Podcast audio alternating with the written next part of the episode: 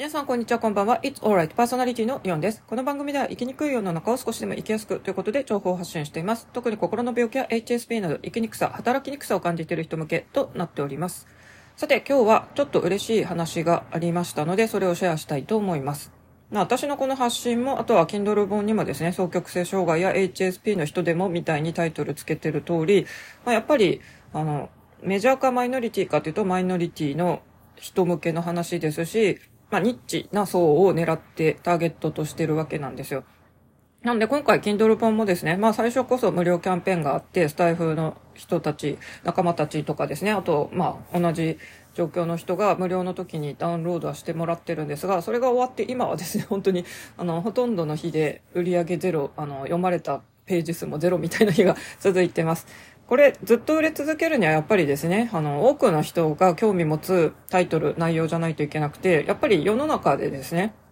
この双極性障害とか HSP の人って1億2000万人の日本人の中で多いか少ないかって言うとやっぱり少ないんですよね。これを HSP だけにしたらもっと増えるのかもしれませんが、私はやっぱり気質の HSP より何よりやっぱり精神病と言われるこの病気が本当に薬を飲まないとやっぱりどうにもならないみたいな病気は本当に辛かったんですよね。なので、あ、こちらの人に届けばいいなと思ってるんで、そうなるとより少なくなるんですよ。HSP かつ双極性障害っていうと多分また狭まるんですよね。なんで本当にニッチ層向けの話なので、まあずっと売れ続けるかっていうとちょっと難しいということがあります。まあそれでも今回ですね、あの、誰かに届けばいいなということで書いたり、まあ、この配信自体も細々と2年、あの、不定期で更新してるっていう感じなんですよね。で私がこの繊細気質とか、あの、人に傷つけられたくないっていう、ちょっと怖い面もあるので、あんまり発信活動をこれまでも、あの、積極的にしてなかったんですが、まあ、今年、ツイッターとかインスタとか、まあ、それなりに使ってますけど、まあ、そんな中でですね、あの、他の、こう、やり取りをしている人たちの中で、一人、ちょっと、あの、個人的に連絡をくださった方がいて、まさしく私と同じような状況の方だったんですよね。あの、それは公開してないということだったんで、まあ私がそれは、そのレ、あの、個人的なメッセージをいただくまでは、その方がそうだっていうのは全く知らないままだったんですけど、まあ、病気も同じだったとか、あと境遇も家庭のそういう問題を抱えてたっていうので、で、今一人でこう、自活しているっていうところも似ていたんですよね。なんで私はちょっとびっくりしましたね。あ、なんか同じような人、私本当に周りで全然自分のような境遇の人ってほとんど見かけないんですよね。まあ見かけないがゆえに本当に、あの、とある男性から哀れまれて、本当にその人が泣いたっていうのもあります。もう、あの、私からするとふざけんなよ、同情するなら、ピー遅れみたいな感じなんですけど、あの、本当にぬくぬくと平凡に幸せに暮らしている境遇の人からすると私のこの家族とのいろんなこととかですね病気の体験談とか聞くと本当にですねなんてかわいそうなんだって泣かれるぐらいやっぱり あのまあそうそうある話ではないんですけど私と同じような体験をしている方がメッセージくださったっていうのでですねまあある意味私のこういう発信とかが同じ境遇の人に届いたんだなっていうので今日嬉しくてこうやって発信することに、えしました。で、その方とやっぱりですね、その立場じゃないとわからないような、ちょっと赤裸々なことをお互いメッセージ何回かやり取りして、ちょっと打ち明けてですね、本当に、あの、普通の人には分かってもらえないんですよね。やっぱりこの、普通家族っていうのは、自分を守ってくれるところであって、まあ、両親っていうのは自分の存在を肯定してくれる存在だっていうのが、まあ私の家庭だともう実家、子供の頃からもう父親が帰ってくるのビクビクしてましたし、もう怒鳴り出したりしたら本当に怖くてたまりませんでした。で、私がその家を出て、で、また連れ戻されて、その時の本当に今日昨日配信しましたけど、本当に私にとって地獄魔のあの家って私はもう呼んでたんですけど、そんな境遇だったんですよ。なんで私がこんな目に遭わなきゃいけないんだって思ってましたが、その方もやっぱり同じことを考えてたっていうことでですね、なんか本当にまあ分かってもらえないし、うん。なんで自分たちだけこんな目にっていうのは同じ境遇の人は感じていると思います。で、あの、精神障害者の人のこの社会復帰っていうのも、やっぱり話題に出まして、本当に難しいんだということでですね。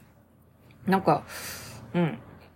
私もかなり苦しみながらも頑張っていますが、同じように、あの、頑張って、こう逆、境を乗り越えようとしているというか、乗り越えた方もいるってことでですね、あの、そうやってメッセージくださって本当にちょっと嬉しくなりました。あの、本当に数少ないニッチ層を狙ってのこの配信ですけど、まさにドンピシャでそういう方に一応届いてるんだな、聞いてもらえてるんだなとか、まあ、Kindle 本手に取ってくださったかちょっとわかんないですけど、まあ、誰かには届いてるんだなということでですね、うん、あの、やっぱり発信し続けててよかったなというふうに思ってます。一方ですね、えっと、スタンド FM とかだとちょっと音声 SNS という側面があって、あの、どちらかというとですね、この発信とかアウトプットっていうのと、まあ同時というかそれ以上ですね、人との交流がメインなんですよね。まあ仲良くなった人とコメントやり取りしたり、いいねとかこうつけたり、まあお互いの配信聞いてみたいな感じなんですけど、結構その数が増えてきてですね、私がなんかインプットのその情報の波に飲まれて、ちょっと最近、うんと、ちょっと落ち込み気味だったんですよね。まああの、ツイッターもそうですけど、この、こうすれば稼げるとか、こうすれば、なんかよく生きれるとか、あと、やたらとポジティブな、こう、人なんか、そういう発言とかが、こう、私のタイムラインにザーッと流れてきたり、あの、スタンド FM の、その、配信の、更新したよっていう、こう、情報でも流れてきて、なんか、ちょっと疲れてしまったんですよね。なんで、ちょっとだけ、あの、距離を置こうかなと思って、うん、います。やっぱり私のような境遇の人が本当に少ないのでですね、あの、私から見たら普通に生きられてる人っていうのは、羨ましい戦望の眼差しの対象であり、まあ、正直言うと、恨みがましくも、羨ましくも、妬ましくも思っちゃったりするんですよね。多分私は普通の人よりいろんなことをいっぱいできるんですよ。で、実際スタンド FM とかでも、あの、何でもできるマルチな方ですって紹介されることが多いんですよね。なんですけど、実際それを活かしてじゃあ、マネタイズできてるかというとできてないですし、まあ本当に埋もれて底辺暮らしをしてるわけでですね、なんか、うん、正直本当に悔しいなと思っています。まあなのでですね、今回ちょっと札幌に引っ越しますけど、まあせっかく関東の暖かい冬から一気に雪国にまた戻るわけですが、まあそこでちょっと固定費、生活費、家賃とかを落として、まあその分ですね、ちょっと個人のそういう発信物もっと力を入れて、なんか私にしか書けない Kindle 本を書いてみるとかですね。まあそういう稼ぐ系を書いたら結構やっぱり読まれるし、あの、評価とかももらえるのかもしれないんですけど、正直それってなんか、うん、ありふれてるっていうかですね。なんかそういう感じなんで、私はもう本当に精神病棟のそういう話とか、まあ、あの、同じアカウントでは決して書くつもりはありません。やっぱりこれはプライバシーの問題でもあってですね、とってもプライベートな話で、精神科の入院体験なんてですね、本当に人に、あの、聞いてよ聞いてよって言って自慢するものでもないので、本当に暗い世界の話でもあるんで、別アカウントでちょっと書いてみようかなっていうふうに、えー、思っています。なので、あの、同じような苦しみを抱えている人もですね、まあ、もしかして、就労不可とかで家で今、あの、病気療養中の方とかですね、まあもし調子がいい時にちょっとネットでポチポチと文章をなんか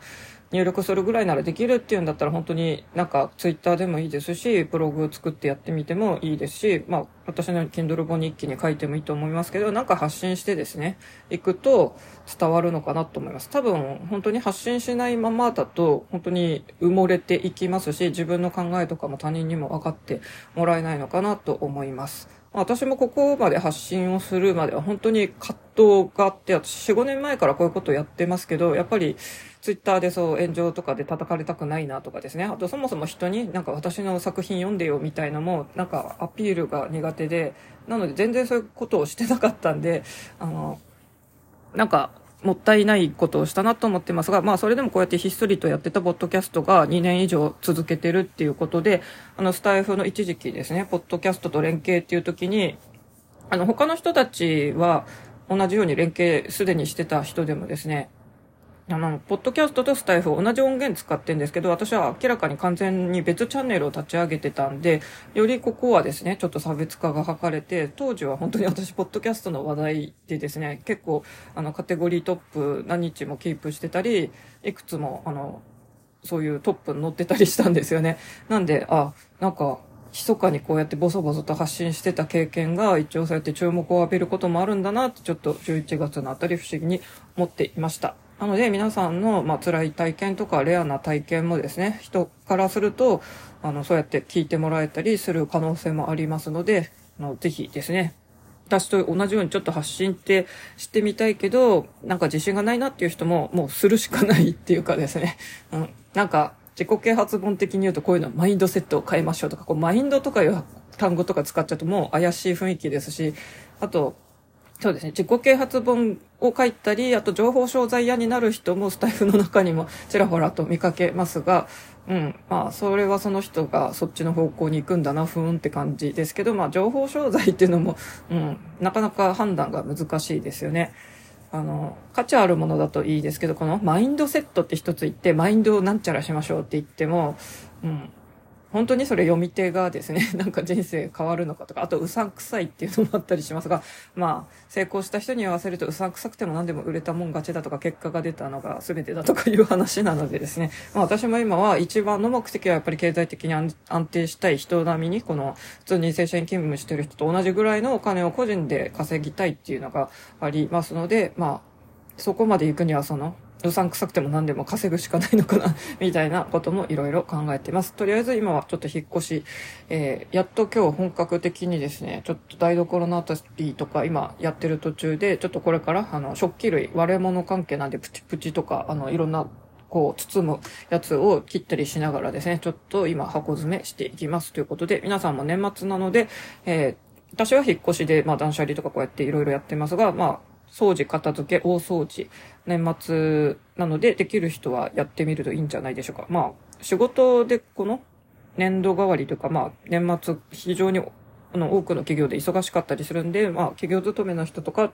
もしかして、ちょっと余裕ないかもしれないんで、まあ、正月休みとか時間がある人は、その時に掃除してもいいと思います。まあ、別に大掃除を年末に行って決めなくて、普段からやってれば、あの、そこまで大掃除だって騒がなくてもいいんですけど、まあ、やっぱり、区切り、なんとなくわかりやすいんでですね、大掃除っていう風習がありますよね、ということで、えー、今日は、まあ、ニッチな内容を密かに発信していたら同じ境遇の人に届いたよっていうことを皆さんにもお知らせしたくて珍しく昨日に続いて今日もあの発信しました。まあ、あのさっき言ったように私がちょっと他の媒体のいろんなみんなのインプットでちょっと疲れ果ててるっていうので私にとってこの It Alright ポッドキャストの配信は結構ですね、あの、ひっそりと心の内をこうつぶやける場なのでですね、えっと、こちらでひっそりとそういう思いを語ってみました。まあ、あの、そのメッセージやり取りした方とも本当にですね、あの、まあ、ぬいぐるみとか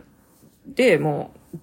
抱きしめるぐらいしかできないって感じで、まあ私もよく言ってますが、スイカペンギンを抱きしめるぐらいしか、あの、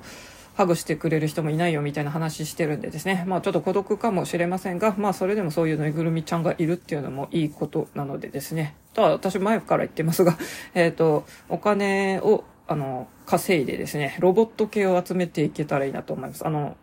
名前まだ覚えてますけど、あの、猿のようなロボット、あの、ヨドバシでよく実演、最近もしているんですね。この前、秋葉原のヨドバシでも実演してたりしたんでですね。まあ、多分、まだロボット本当めちゃくちゃ高い、あの、個人で買うのも高いし、企業としてペッパーくんを雇うのもめっちゃ高いんですけど、まあ、もしかして将来もっとリーズナブルになるかもしれませんし、うん、あの、一人暮らしで経済的に余裕がない人って私は基本ペットはやっぱり飼わない方がいいと思ってます。あの犬猫のようなですね、大物じゃないですけど、あのちっちゃい動物ならまだしも、犬とか猫とかって本当に病気になったらすごいお金かかるの私周りの人を見てて知ったりしてますが、それをケアできるだけの経済的余裕もないのにですね、犬猫とかやっぱ飼っちゃいけないと思ってんですよね。なんで私は前も言いましたけど、え YouTube で10万円のあの月収なのに、なんか猫を2匹だか飼ってるっていう人が、あの、一時期人気になってましたが、私はあれ、まあ、あの、収入が本当はもっとあるけど10万って言ってるか、あとは、まあ、やらせだと思ってます。まあ、YouTube のあんなですね、あの、台所に向かって、年配の女性、4、50代のそういうアラフィフ、アラフ、なんか、あら、勘の人とかがですね、なんか社会、貧乏暮らしとかつぶやいてるのって、あれもうやらせ案件なんですけど、なんであんなの人気になるんでしょうね。まあ、皆さん、あの、嘘を嘘と見抜けない人はただ騙されていくだけですよっていうので、なんかあんな配信がですね、あの、広告ついて稼げるようになるっていうのはなんか悔しくないですかね。という私は結構、あの、ひねくれた考え方もしておりますということで、まあ、インプットするそういう YouTube の動画一つにしてもですね、そんな嘘やらせ案件は、まあ、見てもその人たちのあの養分でしかないのでですね、まあ、自分で発信するなりあとは選んでですねいい質のいい情報を入れたいんですよねってまあ私結構毒舌って言われますが今日毒入っちゃいました